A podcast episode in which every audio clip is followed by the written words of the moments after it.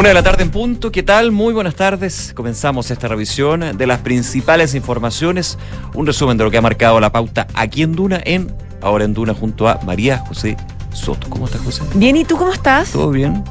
Oye, quiero contarte que a esta hora hay 27 grados de temperatura. Agradable. Agradable. Agradable 27 grados. Sí, va a subir un poco más, eso sí, a 32 grados para hoy. Súper parecido a ayer, la verdad. Tiene calor, pero tampoco una cosa que uno se vuelva loco el fin de semana, tomando en cuenta el verano caluroso que hemos, que hemos tenido. Mañana bajan un poco las temperaturas, 31, 30 grados ya para, para marzo, el comienzo de todo empieza todo, la vuelta a clase, la vuelta al trabajo, la vuelta al Congreso, la vuelta al presidente que llega mañana a sus vacaciones. ¿Verdad? Pues día jueves. Eh, sí. la vuelta, la vuelta a la realidad. Claro, tenemos el super viernes. ¿El super viernes? porque es el lunes. O sea, es el 1 de marzo. Ah, el 1 de marzo, claro, el lunes 4. Claro. Hoy día entraron varios colegios a clase. Ay, bueno, el, el sé que el clásico que el primero que entra entró el lunes, de hecho. Sí. Sí, con todo el ánimo.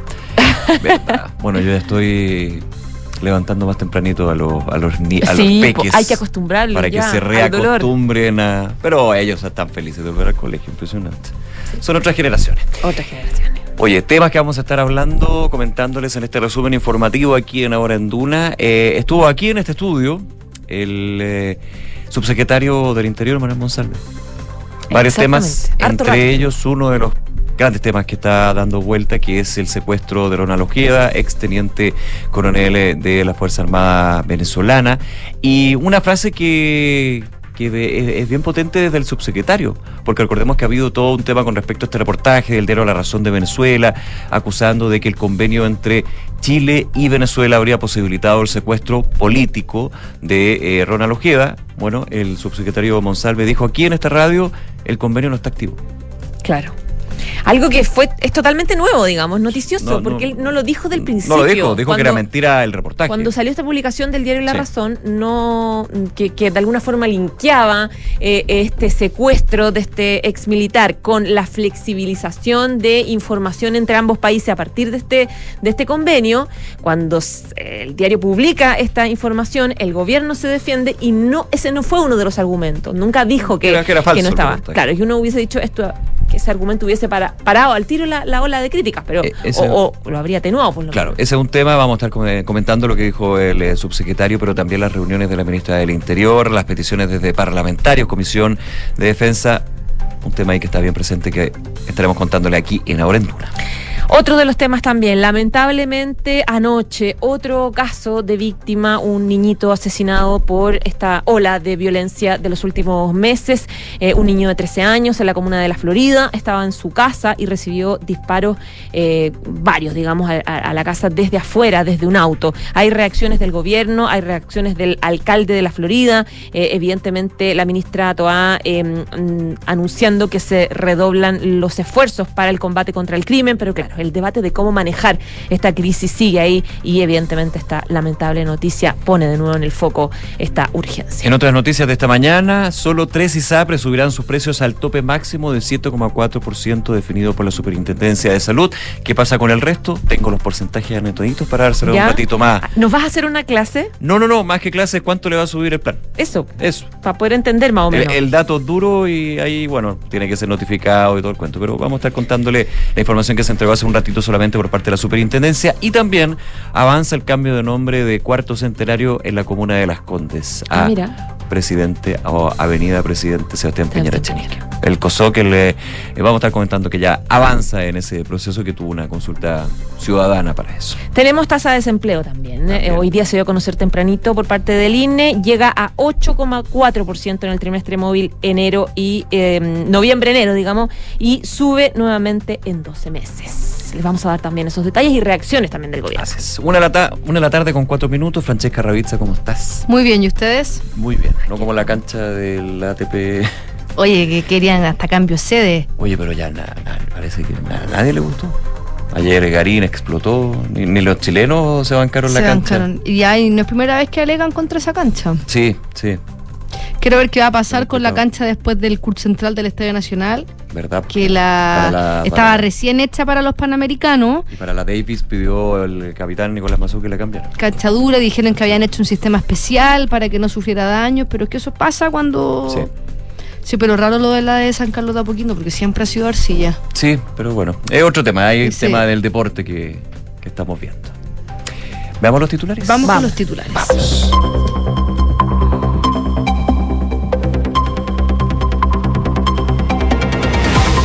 La ministra del Interior, Carolina Toá, reaccionó a la muerte del menor de 13 años ocurrida en la madrugada en la Florida. A través de su cuenta de ex, la jefa de la cartera calificó el hecho como repudiable e informó que la Policía de Investigaciones está a cargo de la investigación.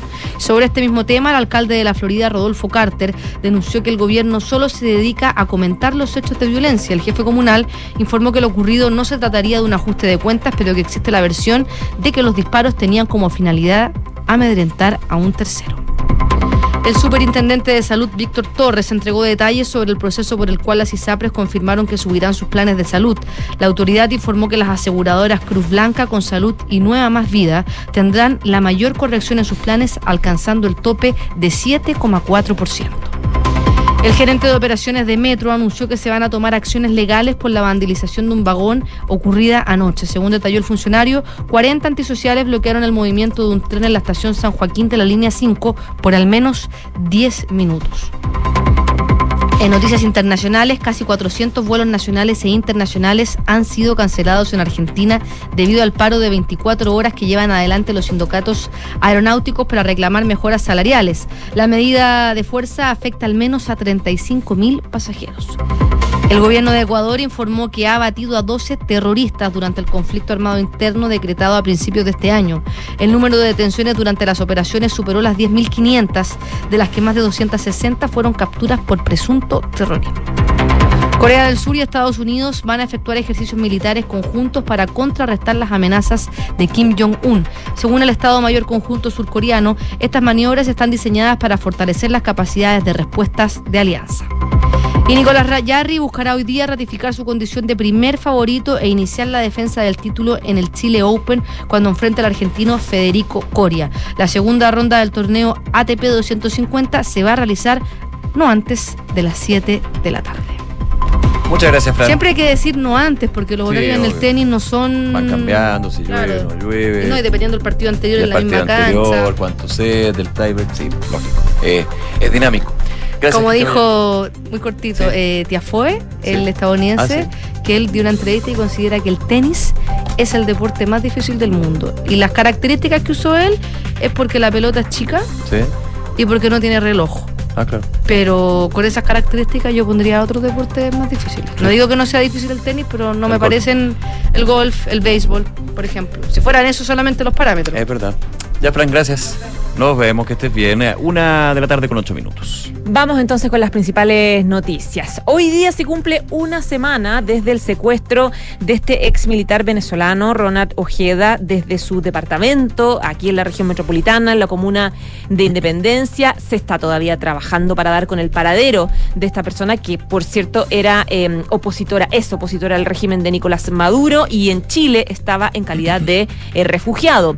La fiscalía maneja varias hipótesis y entre ellas eh, que podría ser un secuestro con fines políticos o un rapto organizado por el crimen eh, organizado, digamos, o también un autosecuestro. Es, parte de las tesis que se están investigando. Y claro, esto generó la preocupación importante a nivel nacional. En distintos sectores políticos dicen acá es importante saber si acá se trató efectivamente de un secuestro con fines políticos, si está vinculado el gobierno del presidente Nicolás Maduro, etcétera. En ese debate estábamos cuando el domingo el medio venezolano La Razón plantea la hipótesis de que el convenio firmado entre Chile y Venezuela en enero que encabezó el subsecretario Monsalve fue eh, la razón o la puerta de entrada para que finalmente se concretara un secuestro.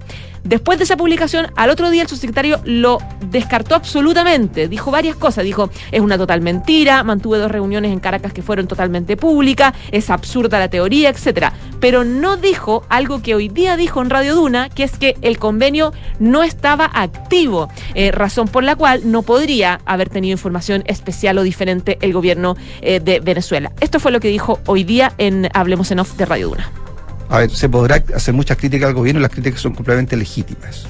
Eh. Pero inventar la tesis de que eh, eh, nos colocamos de acuerdo para perseguir disidentes políticos en Chile a mí me parece un insulto absolutamente desproporcionado. Bueno, decía él básicamente que este convenio no estaba activo, no, no, no estaba funcionando. Dijo que, eh, de hecho, faltaban algunos procedimientos administrativos. Decía, este convenio dice que las instituciones eh, tienen que tener colaboración policial eh, y, por lo tanto, todavía falta cierto proceso. Decía, em, Venezuela tiene que tramitar algo parecido a uh, un decreto y Venezuela todavía no firma este decreto como Chile, lo eh, como Chile firmó la resolución hace algunos días por lo tanto, ni Chile ni Venezuela han nombrado todavía las contrapartes, es decir, no funciona todavía. O sea, no se ha intercambiado información. Exactamente textual dijo, este convenio no está activo. De hecho, Monsalve explicó que las contrapartes van a ser representantes policiales de ambos países y que para pasar las trabas acá en Chile eh, se fue, fue revisado por el Ministerio de Relaciones Exteriores, donde eh, se tomó en cuenta eh, firmas o tratados internacionales con carácter de derechos humanos. Por lo tanto, descarta absolutamente que esto tenga que ver con algún vínculo con el rapto y que además no está funcionando. Nadie se ha traspasado información adicional, dice él, a raíz de, de este convenio. No está funcionando Todavía están en proceso de, tramitación los dos países, sobre todo Venezuela, lo que decía se él. se podría haber dicho eso al principio, ¿no? esa, esa es la duda que, queda. Eso es lo raro. Obviamente creyendo totalmente lo que dice el subsecretario González. Está la entrevista completa en Duna. Hay una conversación ahí con, con la Consuelo y con Nicolás sobre el tema más a fondo, pero claro, esto dice, bueno, entonces el convenio no, no hay intercambio, se descarta, digamos, la, teoría del reportaje. Habló, de hecho, eh, muy cortito, el director del diario La Razón de, Venezuela. Y al revés, decía que era completamente absurdo decir que era una mentira. Oye, a propósito de eso, muy cortito, eh, lo que tiene que ver con la situación de Ronald Ojeda, eh, en otra información relacionada, el diputado Francisco Unduraga de Bópoli, presidente de la Comisión de Defensa Nacional de la Cámara de Diputadas y Diputados, eh, solicitó una sesión secreta para abordar el caso del secuestro del exmilitar. Eh, va a ser citada la ministra del Interior, Carolina Toá, para conocer los avances que ha habido en la investigación. Ayer la ministra decía que han habido avances, pero que por el tema de investigación no se podían dar a conocer.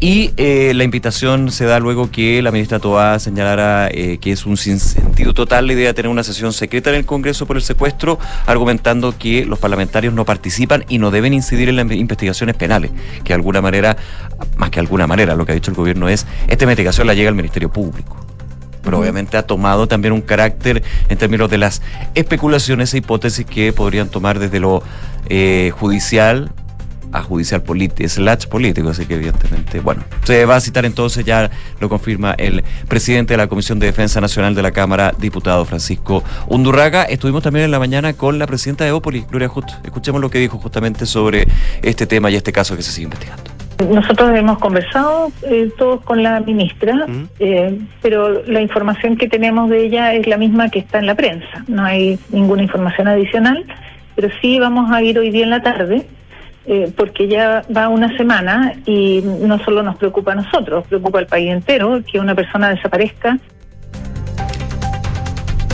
Eso, así que hay que estar atento a ver qué pasa en la tarde y también las declaraciones del subsecretario Monsalve y la reunión que podría sostener parte de la oposición con la ministra Tua.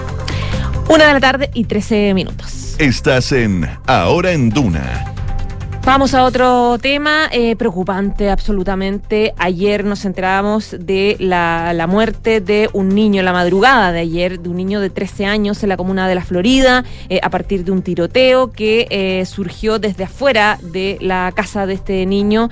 un auto pasó y comenzó una balacera, las balas entraron a la casa y lamentablemente se afectó a este niño que lo llevaron de inmediato a un sapur cercano, pero que sin embargo llegó fallecido y no alcanzó a tener la atención médica necesaria. Eh, esto generó y impactó, la verdad, en varios sectores. La ministra del Interior, Carolina Toá, em, lamentó lo sucedido, dijo que el gobierno va a redoblar las estrategias de crimen, de combate al crimen. En su cuenta de ex, ella dijo que la trágica muerte de un niño de 13 años, eh, como la ocurrida en la madrugada en la comuna de La Florida, es un hecho repudiable que el Estado va a perseguir con toda la fuerza de la ley para poder castigar a los responsables. Dijo, el gobierno eh, redoblará las estrategias del combate al crimen en apoyar la labor las policías, el fortalecimiento de la fiscalía, el control de armas y también la intervención integral de los barrios. La ministra recalcó que la PDI está haciendo las diligencias correspondientes para dar con el paradero de los responsables. Les decíamos, esto pasó en la comuna de La Florida. Habló el alcalde eh, Rodolfo Carter sobre el tema. Eh, rechazó el rol que está teniendo el gobierno en esto. Dijo no se están preocupando de nada. Y también a la opinión pública una crítica por no preocuparse de lo importante, de la crisis y de la muerte de no solamente este caso, sino varios otros en semanas anteriores. Hoy día, con la muerte de Joaquín, este niño de 13 años, en circunstancias tan horrendas, tiene que ser un llamado de alerta, no solo a una opinión pública distraída, que está pendiente probablemente del Festival de Viña y de una alcaldesa que levanta un letrero. Se están muriendo nuestros niños dentro de sus casas. Y el gobierno lo que dice es, este es el número 4 dentro de este año y el número 42 en los últimos 12 meses. Hay poca información todavía de, cómo fue lo que pasó con este niñito anoche, pero lo que sí se sabe a través de la fiscalía es que este niño estaba en su dormitorio, en el segundo piso de su casa, que está ubicada en, la calle Volcán Punitaki, eh, en eh, la Florida, cuando sufre el impacto de bala en su hombro izquierdo y su mamá estaba, de hecho, en el primer piso. La gravedad de esta herida le provocó la muerte eh, al poco rato, que fue constatada, de hecho, al recinto hospital, asistencial donde fue. El fiscal Francisco Lanas dijo que un número no determinado de sujetos llegó hasta el exterior de la casa, donde efectuaron un número aún no determinado de disparos. Eh, por los cuales uno de ellos eh, uno de ellos impactó a la víctima. Con este nuevo homicidio subieron a ocho los casos de niños asesinados a balazos en la región metropolitana desde diciembre pasado. Una de la tarde con 16 minutos. Estás en Ahora en Duna. Ya. Eh, ¿Cuánto va a subir su ISAPRE? Tengo Anoten, anoten. Bueno, esto a raíz de que recordemos, eh, se, se publicó hace un par de días lo que era el ICSI, el ICSA, el índice de costos de la salud, donde se establecía el tope que las aseguradoras de salud privada podrían, si estimaban así, subir sus planes. Bueno, finalmente 9 de 10 ISAPRES van a subir los planes, ese ya lo comentábamos durante eh, la semana, y tres de ellas van a subir hasta el tope que exige la ley en este caso, es decir, van a subir, van a reajustar un 7,4% los planes de salud. A nivel general, la adecuación de las primas bases se encuentra en un 4,4% entre el tope y lo que les voy a comenzar a decir a continuación, que lo tenía aquí, pero... Santo. Tenía ahí tu apunte. Tenía mi apunte, espera, espera. Ah, aquí está, aquí está, aquí está. Perdón, aquí está, ya. ISAPRE Club Cruz Blanca con Salud y Nueva Más Vida van a aplicar la corrección a un 7,4%. Esas tres son las que van a hacer 7,4%, Cruz Blanca con Salud y Nueva Más Vida. Le siguen dentro de las ISAPRES abiertas, Esencial con un alza de 3,9%, Vida 3 con un alza de 2,5%, Colmena con un alza en los precios base de 2,4% y Ban Médica con un 0,6%. La información que entregó hoy el superintendente de salud, Víctor Torres, apuntando también a que la eh, ISAPRE Cruz del Norte, institución cerrada, no comunicó una decisión al respecto, dado que no cuentan con tabla de factores. Así que tres van a subir 7,4%. Toda la información la pueden encontrar, por supuesto, en duna.cl. Una de la tarde, 18 minutos. Estás en Ahora en Duna. Bueno, les contábamos que hoy el Instituto Nacional de Estadística, CELINE, informó que la tasa de desempleo en Chile se ubicó en un 8,4% durante el trimestre de noviembre 2023, enero 2024, según esta encuesta nacional de empleo. Eh, este año arrancó con un nuevo aumento anual del desempleo, eh, esto porque la cifra significó un incremento de 0,4 puntos porcentuales en 12 meses, debido a que el alza de la fuerza de trabajo, un 3,4, fue mayor a la presentada por las personas ocupadas, que quedaron en un 2,9.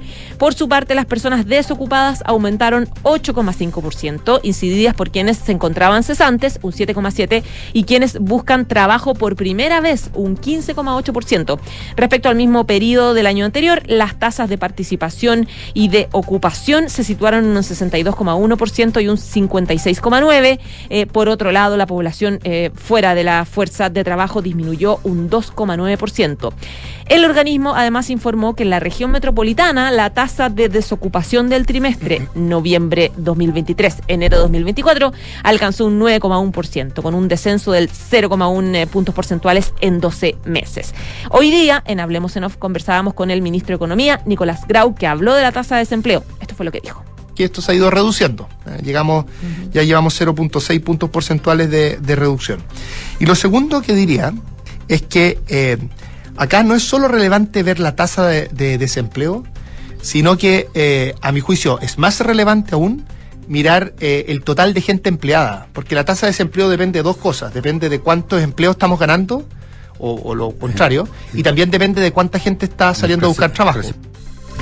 Claro, le explicaba que eh, no es eh, solamente importante la tasa específica de desempleo en este caso, sino que la cantidad de gente empleada, que en los últimos años se han creado más de 200.000 empleos, pero dice la gente que busca trabajo ha crecido el porcentaje por lo menos. Una de la tarde, 20 minutos. Estás en Ahora en Duna.